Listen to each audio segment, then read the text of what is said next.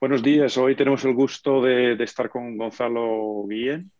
Eh, Gonzalo hizo empresariales en la Universidad de San Pablo, el CEU, luego hizo un BBA, que yo interpreto que debe de ser un Bachelor in Business Administration de la University of Wolverhampton en el Reino Unido.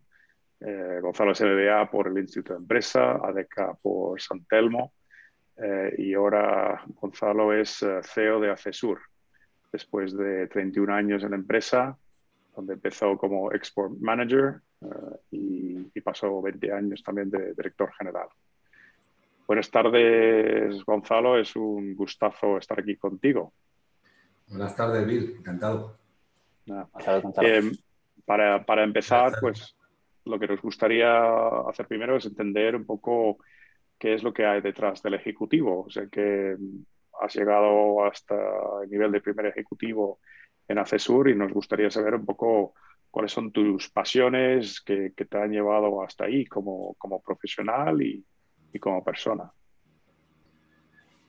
Bueno, no sabría por dónde empezar, son tantas cosas que al final es, al final esto es una empresa familiar, yo soy miembro de la familia y entonces esto es entre una suerte pero también una obligación y una responsabilidad. Entonces, es una suerte pues eh, haber eh, nacido en una familia emprendedora, una, una familia con, con, un negocio bonito y, y, con muchísimas posibilidades de hacerlo crecer. Y entonces, pues yo, bueno, yo tuve la suerte de poderme incorporar eh, cuando yo compatibilizaba el trabajo con, con la universidad y así estuve desde pequeñito, ¿no? desde los 18 años. Por tanto, eh, no sabría por dónde empezar porque he vivido desde, desde, de verdad, desde la base todo, todo el negocio y cómo se ha ido desarrollando y cómo ha ido creciendo, gracias a Dios.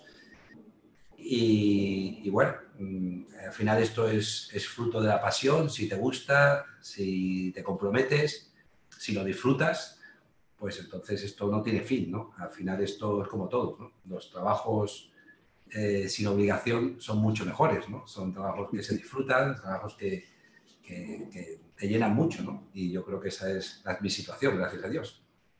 Qué bien, qué bien. Pues si quieres te, te, preguntamos entonces un poco más sobre eh, el día a día del negocio. Stan, tú tenías alguna pregunta, ¿no? Sí, yo quería empezar un poco con entendiendo cuál es eh, vuestra posición frente un poco a la, digitalización, digitalización perdona, de, de los negocios actualmente. Eh, ¿Cuáles cuál son un poco ahí vuestros retos? ¿Cómo, cómo le dais respuesta eh, a esta pregunta? Bueno, pues la transformación digital hoy en día es, es absolutamente clave y estamos metidos.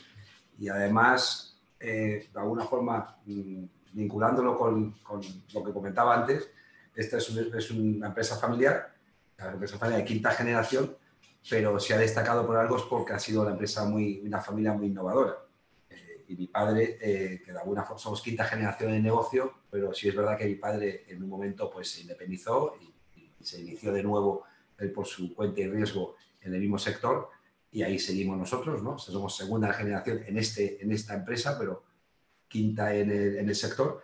Y él siempre ha tenido esa intranquilidad de innovación, de ser una empresa muy innovadora, hemos sido pioneros en muchísimas cosas, eh, que podemos sentar después si os apetece en, muchos detalles, pero no podía ser de otra manera, pues que ahora también en un tema tan importante y de tanto futuro y de tanto desarrollo, de tanta capacidad de, de transformar los, las empresas, las industrias y los negocios, como es la transformación digital, pues estamos en primera línea y estamos trabajando, eh, tenemos un, comité creado eh, expreso dentro de la compañía, eh, donde hay responsables y mandos intermedios de todas las áreas de negocio y donde tenemos un plan de transformación muy agresivo que empezamos aproximadamente hace un año y medio, de la mano de una consultora, donde nos fijamos una serie de iniciativas de transformación bastante ambiciosas como te digo, en todos los ámbitos, ya sea ámbitos comerciales, ámbitos de, eficiencia en, maquinaria, eh, de eficiencia energética, de,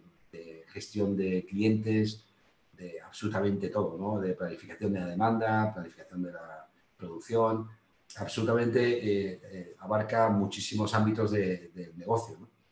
y, estamos trabajando con muchísima ilusión. Ya empezamos a ver los primeros frutos, porque empiezan ya las primeras iniciativas, empiezan a dar eh, los pequeños resultados, pero quizás hasta bien entrado este año y el año que viene no seamos capaces de valorar y de poder, eh, eh, digamos, sacarle el fruto a, tanta inversión y a tanto tiempo que le estamos dedicando a la transformación digital de Acesur. Pero como resumen, yo te diría que, y además yo lo decía así claro a, todo el equipo, es que nosotros tenemos que conseguir que Acesur sea una empresa absolutamente gestionada eh, con datos. Eh, tiene que ser intuitiva porque es importante en los negocios tener intuición y, tener una capacidad de iniciativa, de innovación, de, genialidad, que por tanto la gente es, muy importante. Pero una vez que tomamos decisiones, una vez que eh, los procesos están trabajando, todo tiene que intentar eh, estar sustentado por datos y que además los datos no, no, no, no, nos lleven a engaños, ¿no? Que al engaño nos puede llevar una intuición, nos puede llevar una cualquier eh, iniciativa que se nos ocurra, pero lo que trabajemos de verdad tiene que estar bien sustentado por datos, ¿no? O sea, que sea una data eh, driven company, ¿no? Como decís, de verdad. Cuéntanos sobre dos cosas. Em, lo primero que te viene a la mente cuando estabas pensando hace un rato sobre la historia innovadora de, de Acesur. Cuéntame, cuéntanos un poco lo primero que te viene a la mente y luego, por otro lado, en la parte de digitalización, ¿qué es lo que más sorprendería o ha sorprendido a tu padre eh, sobre lo que estáis haciendo a la hora de digitalizar la compañía? Bueno, como te digo, todavía es a lo mejor pronto para ver los resultados de la transformación digital. Es pronto porque, bueno, si hay cosas que estamos trabajando, ¿no? Y, programas de Business Intelligence que estamos ya implementando y que funcionan, pero eh, creo que todavía los resultados para que sean palpables y que sean valorables, quizás es un poco pronto, ¿no? Pero, mm. pero se, se, se, van a, se, van a, se van a ver y se van a ver en breve y estoy seguro que todos, empezando mi padre, lógicamente, pero todos lo vamos a agradecer porque nos va a facilitar mucho la vida y las tomas de decisiones. Y como decía, es verdad que hemos sido muy innovadores, por tanto, la mente de todos los trabajadores, de todos los profesionales que integramos a CESUR es una mente muy abierta en todos los sentidos. Hemos sido, como te decía, pioneros en, muchísimos ámbitos, ya sea en, procesos industriales o en modificación de procesos industriales, tanto de de producción de botellas o de, secado de, de, sus productos de olivar o de, apertura incluso de abrir una, una, factoría fuera de nuestras fronteras. Eh, también fuimos pioneros, y además la abrimos en Medio Oriente, o pioneros en abrir una, en, en, lanzamiento de muchísimos productos eh, muy diferenciales.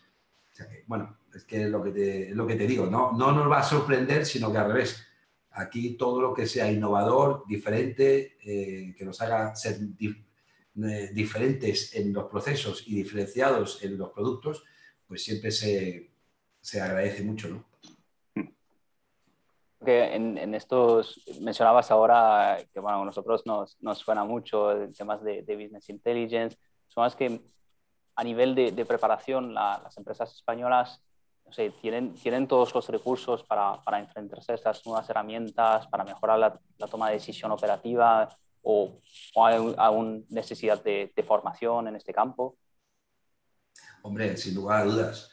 Eh, todo requiere, todas las iniciativas estas que estamos poniendo en marcha, pues requieren de mucha formación y, va todo parejo, ¿no? O sea, toda cada iniciativa se, digamos, se nombra a un, a un responsable o un líder de cada iniciativa, se crea un grupo de trabajo para cada iniciativa, se forma ese grupo y luego ese, ese grupo es el encargado de formar a todo el resto de equipos ¿no? que tienen que tener o que tienen relación con cada una de las iniciativas.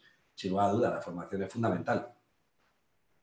Oye, en España siempre somos muy, muy autocríticos, eh, pero mm, ¿estamos preparados eh, para, para enfrentarnos a los retos digitales que hay hoy en, hoy en día.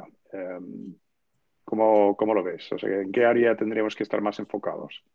No tengo duda. Yo creo que, que no sé, yo creo que, que, por lo menos en nuestro sector, otros a lo mejor se me escapan, pero creo que, se está demostrando que las empresas españolas y el talento español es capaz de casi todo, ¿no? Y, hay muchísimas iniciativas españolas, muchísimas de estas iniciativas de transformación digital que nosotros estamos haciendo son con equipos y con software eh, y, con, con, herramientas que son eh, nacionales y que están desarrolladas por, por startups incluso, algunas de ellas, y la verdad que, estamos muy, algunas no, algunas son, lógicamente, son multinacionales y son servicios que nos proporcionan, ¿no? Pero hay de todo, pero la gente está muy, eh, muy, muy ávida de aprender y de, y de experimentar y de, y de, hacer crecer las compañías. Y vamos, nosotros estamos muy orgullosos del equipo realmente que tenemos y, y muchos de los jóvenes que se van incorporando, que la verdad que cada vez vienen con más preparación, con más ganas, con más ideas, mm. con la mente más abierta, eh, si cabe, y, yo creo que eso es, eso es un activo de España tremendo, que muchas veces no, no, somos capaces de valorar. Y si vamos dentro de nuestro sector, pues con mucha más razón. Ten en cuenta que nosotros estamos, hacemos todo tipo de aceites, y hacemos también salsas, y hacemos vinagres, pero, pero fundamentalmente estamos muy centrados en lo que es aceites de oliva. Y aceite de oliva eh, en España pues es de los pocos productos en los cuales podemos estar muy orgullosos que somos líderes absolutos a nivel mundial. Pero no solamente porque seamos el mayor productor, lo que más volumen hace, sino porque somos los que tenemos las mejores eh, eh, plantaciones, porque somos los más innovadores en la parte agronómica, porque tenemos las mejores almazaras, porque tenemos las mejores industrias transformadoras, ya sea refinerías, ya sea envasadoras, y porque hoy en día somos el mayor comercializador ya de aceite envasado y, de aceite en general, pero sobre todo de envasado de olivas a nivel global.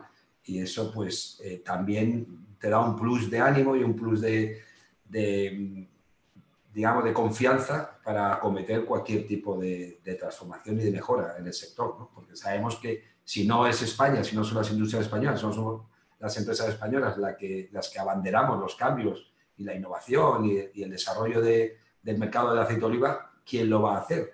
Va a ser difícil. Es verdad que hay muchísimas cosas bonitas y buenas que se están haciendo en otros países productores, ya sean tradicionales, como puede ser eh, Italia o como puede ser Grecia, pero también nuevos o, nuevos productores, como puede ser Australia o puede ser eh, California en Estados Unidos o incluso Sudamérica. ¿no?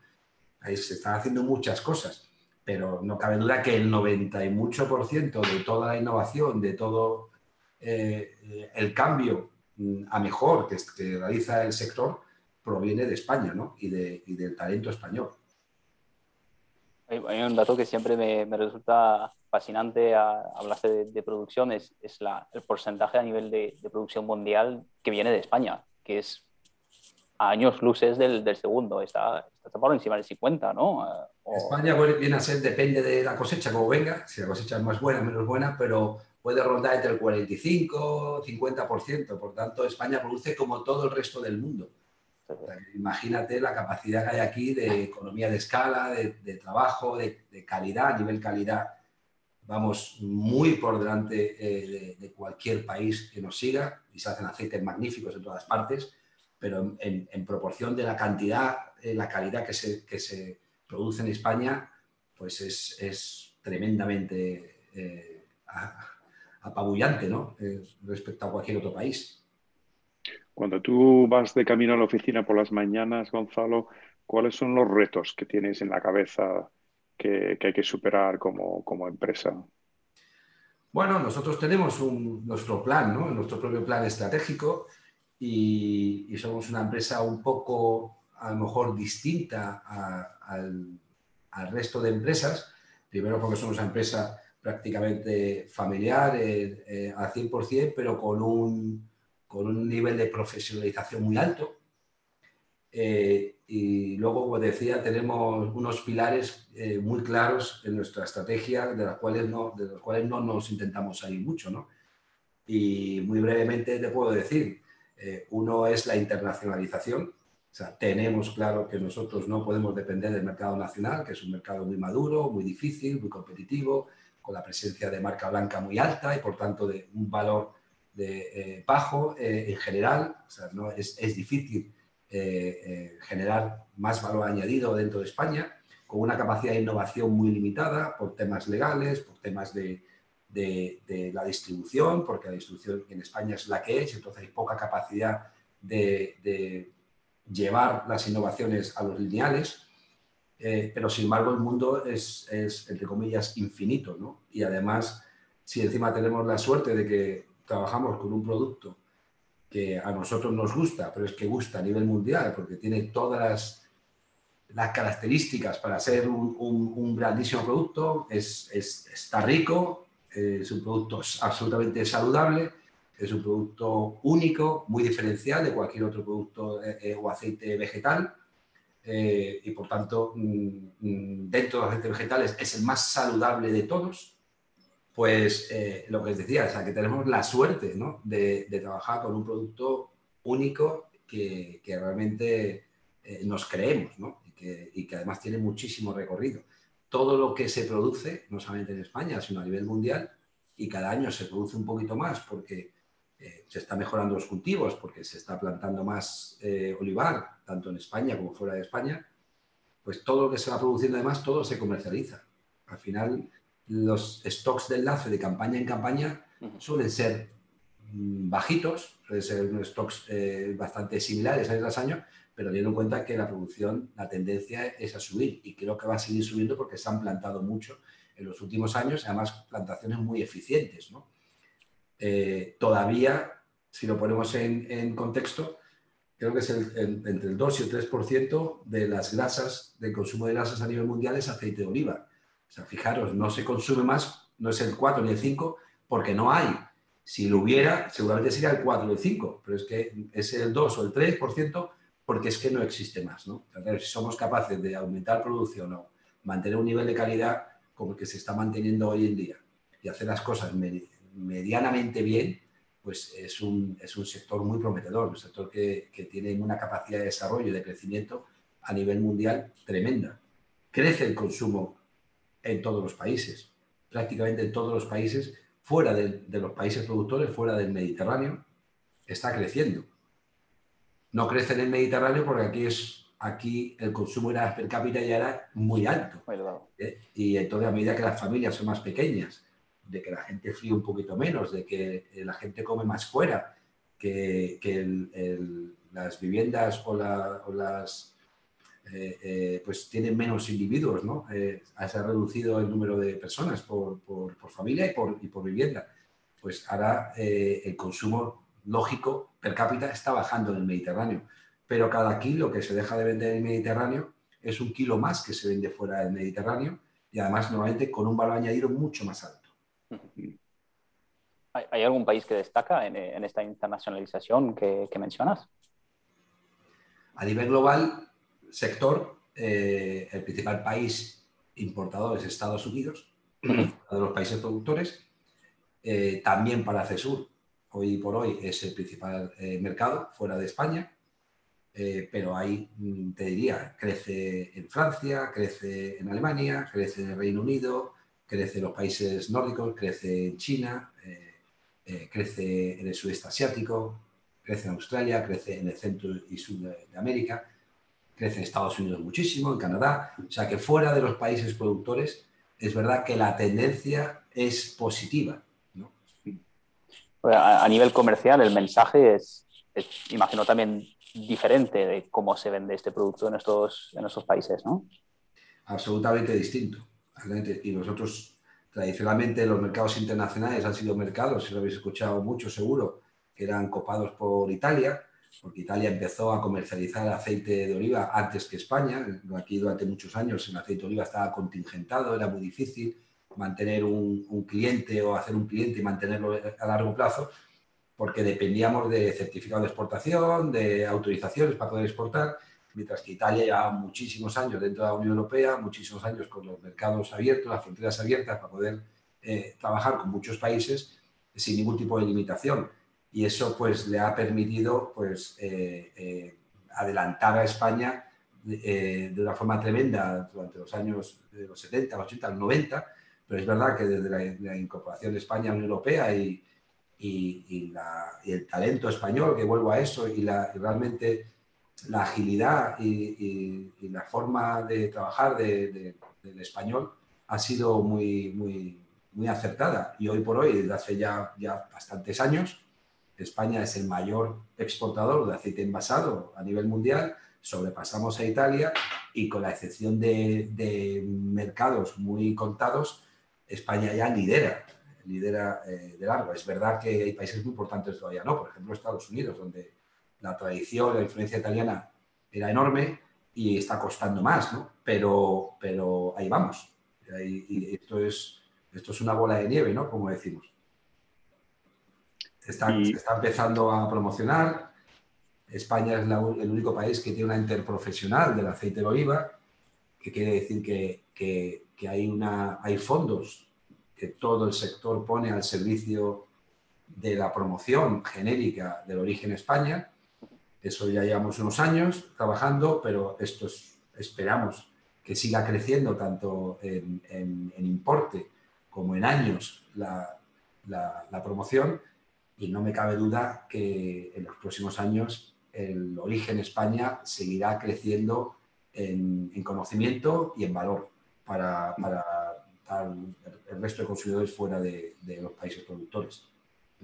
Mucho del debate mucho del debate, cambiando un poco a, algunos otros temas de actualidad, eh, mucho debate hoy en día se centra en los retos de la inflación eh, y el impacto que ha tenido el, COVID en diferentes negocios. Cuéntanos un poquito, quizás empezar por el segundo tema, el COVID, cómo, cómo os ha afectado y luego cómo os afecta el entorno de inflación y qué, qué estáis haciendo un poco para responder. Bueno, nosotros toda la parte de la pandemia, eh, eh, lo que es desde el punto de vista de empresa eh, o del sector aceite de oliva, no, no, no nos ha afectado al revés, quizás nos ha potenciado por una razón muy sencilla. al cerrarse con los confinamientos, tantísimos, todo lo ORECA, no solamente en España, sino el food service en general, en muchos países del mundo, todo el mundo se ha refugiado en las casas y todo el mundo ha consumido en las casas productos que adquiría en los supermercados. Cuando tú compras para casa, normalmente, no solamente en España, sino en los países, tú intentas cuidarte más. Además, la gente pues, ha tenido mm, miedo a la salud y entonces ha tirado también de productos saludables. ¿Qué quiere decir? Que el consumo de aceite de oliva, especialmente en el año 20, se disparó. Mm. Se paró en algunos países como Estados Unidos, que creció un 30%, o en España, que también creció un 15 o un 20%. Eh, en, general, el consumo de aceite de oliva subió porque la gente se intenta cuidar mucho más en casa porque elige lo que quiere eh, comer. Cuando vas a un restaurante o, a donde sea, fuera de casa, o, una, eh, o, almuerzas en, una fiesta o lo que sea, normalmente el aceite de oliva mm, muchas veces no forma parte de, los ingredientes que se usan para prepararlo, digamos de, puerta de cocina hacia adentro, ahí ya no lleve nada. A lo mejor te mm. ponen aceite de oliva a la mesa porque está bien y se queda bien, pero en muchos casos eh, no es el principal ingrediente dentro de la cocina, eh, se sustituye por grasas más, más baratas. Pues eso mm, ha dejado de ocurrir durante los confinamientos, durante tanto tiempo de, gente preocupada por la salud. Es verdad que las, que las aguas vuelven a su cauce, está volviendo poco a poco y se está, digamos, normalizando el consumo y normalizando, digamos, eh, lo usual, lo, lo, normal, ¿no? Pero ha, pasado eso durante el COVID. Y, ¿Percibes, ¿Percibes algún cambio permanente en el consumidor?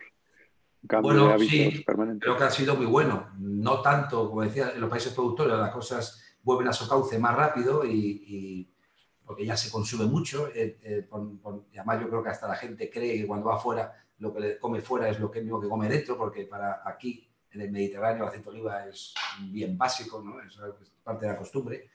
No, muchas veces ni siquiera pensamos que vayan a usar otro tipo de aceite, pero, pero fuera de, nuestra frontera, fuera del Mediterráneo, claro, toda la gente que, que se ha iniciado en el consumo del aceite de oliva, pues eso deja pozo, ¿no? Y es verdad que ha bajado un poquito, pero ya los niveles de consumo, por ejemplo, del año 21, lo que se prevé para el año 22, esperamos todos que, ya la base de consumo haya subido, ¿no? Y se haya creado ya una, un, consumo más habitual, y, lo estamos viendo, ¿no?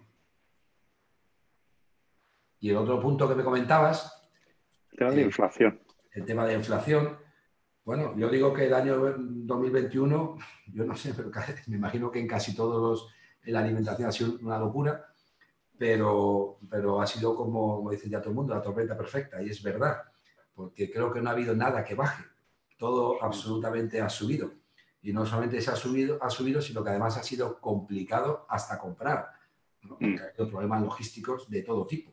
¿no? Ha subido el coste logístico, ha subido los problemas logísticos, pero ha subido el coste de los suministros, como sabéis, el coste de los plásticos, de los cartones, el coste eh, de los metales, lo que usamos latas metálicas, tapones, eh, eh, y ha subido, en nuestro caso además, la materia prima, no un poco, sino el aceite de oliva, para que os hagáis una idea, del año 20 al 21 la subida está por encima del 60%, lo que es el mm. coste de aceite de oliva. Pero es que si vamos a aceites de semillas, donde también trabajamos, lógicamente, eh, aceite de girasol, aceite de colza, aceite de soja, aceite de maíz, etcétera, estos se han duplicado eh, eh, el precio. Por tanto, podéis imaginar, y vosotros estáis en el sector, cómo lo difícil que ha tenido que ser el año 2021 para poder ir trasladando poco a poco una subida de tarifa que en muchos casos son del 60, 70 o del 100% ¿eh? mm. sobre lo que se cobraba hace, hace un año, ¿no? Sobre lo que se exportaba hace un año. Entonces, pues eh, ha sido un año muy complicado y, bueno, cada uno en la medida de sus posibilidades pues habrá ido eh, eh, mejorando poco a poco, ¿no? Pero ha sido un año complicado, ¿no? Año 21. Y el problema es que no veo que el año 22 vaya a ser mucho más, más fácil, ¿no? Porque creo que parece que es, por lo menos aparentemente pueden mantenerse los problemas logísticos, pueden mantenerse los costes y no hay visos de que pueda esto ceder un poco, ¿no? Y, pero bueno, por lo menos ya tenemos la base, ¿no? Y tenemos, ya, ya, estamos trabajando sobre costos eh, reales. Pero es que partíamos de una base tan baja hace 12 meses, porque todo, todo ha ocurrido en los últimos 12, que, que ha sido un año, pues, imaginaros, de mucha tensión constante con distribuidores, con clientes, eh, haciendo entender a los consumidores qué, qué está ocurriendo, ¿no? Eh, y con nuestros proveedores. A mí me queda una pregunta más, Tan, pero tú quieres, tú tienes alguna otra pregunta. Por Bill. Nada, pues eh, yo como última pregunta, en ese entorno que, estamos viviendo todos, yo creo que hay una palabra que es la incertidumbre y hablamos de inflación y, el COVID, diferentes olas que van viniendo y em, para algunos resulta un poco difícil y resulta un poco cuesta arriba y me gustaría terminar contigo hoy, Gonzalo, se te ve una persona con, ilusión. Regálanos algo de ilusión, algo que, a ti te motiva y te... Empezamos hablando de tus pasiones, pues ahora háblanos de lo que te ilusiona en el día a día y te da esperanza para el futuro. Cuéntanos, cuéntanos algo. Bueno, yo mm, te decía, nosotros tenemos varios objetivos claros y todos son ilusionantes. Y la verdad que efectivamente no si te, decía, si te gusta el negocio, si encima lo has mamado y, eres parte de él y, encima es tan bonito eh, y tenemos unos retos interesantes, nosotros estamos muy ilusionados porque tenemos proyectos muy, muy buenos desde el punto de vista de sostenibilidad, por ejemplo. Estamos con proyectos de descarbonización de todos nuestros procesos industriales muy interesantes, transformando eh, combustibles eh, fósiles a biomasa, por ejemplo, o a, energía solar. Estamos con, un proyecto en Estados Unidos muy ilusionante también, donde hemos abierto el año pasado, eh, durante la pandemia, eh, una planta, la verdad que es una joyita, absolutamente moderna de envasado, con una bodega fantástica y una plataforma de distribución logística importante. Y, y, tenemos mucha ilusión en el crecimiento que nos puede proporcionar el mercado americano o hemos abierto oficinas comerciales en Brasil, hemos abierto una oficina comercial en el Reino Unido, a raíz de toda parte del Brexit, pues hay problemas, pero se abren muchísimas oportunidades también, sobre todo en aquellas empresas que ya tenían un poco de actividad en aquel país. Pues bueno, se nos abre la posibilidad de, potenciarlas muchísimo porque somos capaces de facilitar toda la parte del flujo comercial eh, y, de aduanas desde el, desde el día uno, ¿no? Hemos sido capaces de, dar muy buen servicio y eso nos ha fortalecido mucho los mercados. O, ¿qué te diría? Es que, eh, o tema de transformación digital, el cual tenemos muchísima muchísima ilusión también, ¿no? Y estamos viendo pequeños frutos poquito a poco, ¿no? Como hablamos al principio. Pero vamos, eh, eh, cada día, cada que, como decías tú, que salgo de casa y voy al trabajo, pues esto es, es un no parar de, de realmente de oportunidades. Yo creo que el talento, el talento que tenéis en vuestra organización es lo que convierte todos estos retos en, oportunidades. Y para mí, vamos, me quedo con ese mensaje y la ilusión que nos puede dar a todos, pues saber eso, pues que, trabajamos en un país con mucho talento y, mucha gente muy capaz como, como, en vuestra empresa de convertir todo esto en todos los retos que nos encontramos en grandes oportunidades. Te, damos mucho, muchas gracias, Gonzalo, por el tiempo. Eh, además, has tenido un día muy largo hoy y, y te vamos a dejar descansar merecidamente. Pues nada, muy agradecido a vosotros. Me encanta la botella que tiene estar ahí a su ladito eh, como le decía, yo tenía aquí algunas, esas de Cosur, aquí tengo una de la española distintas, de innovaciones, ¿eh? con infusionados o en sprays, orgánicos, bueno, cada día tenemos algún, algún invento nuevo. pues nada, un placer estar con vosotros. Igualmente, igualmente, muchas gracias. Venga, hasta luego, gracias.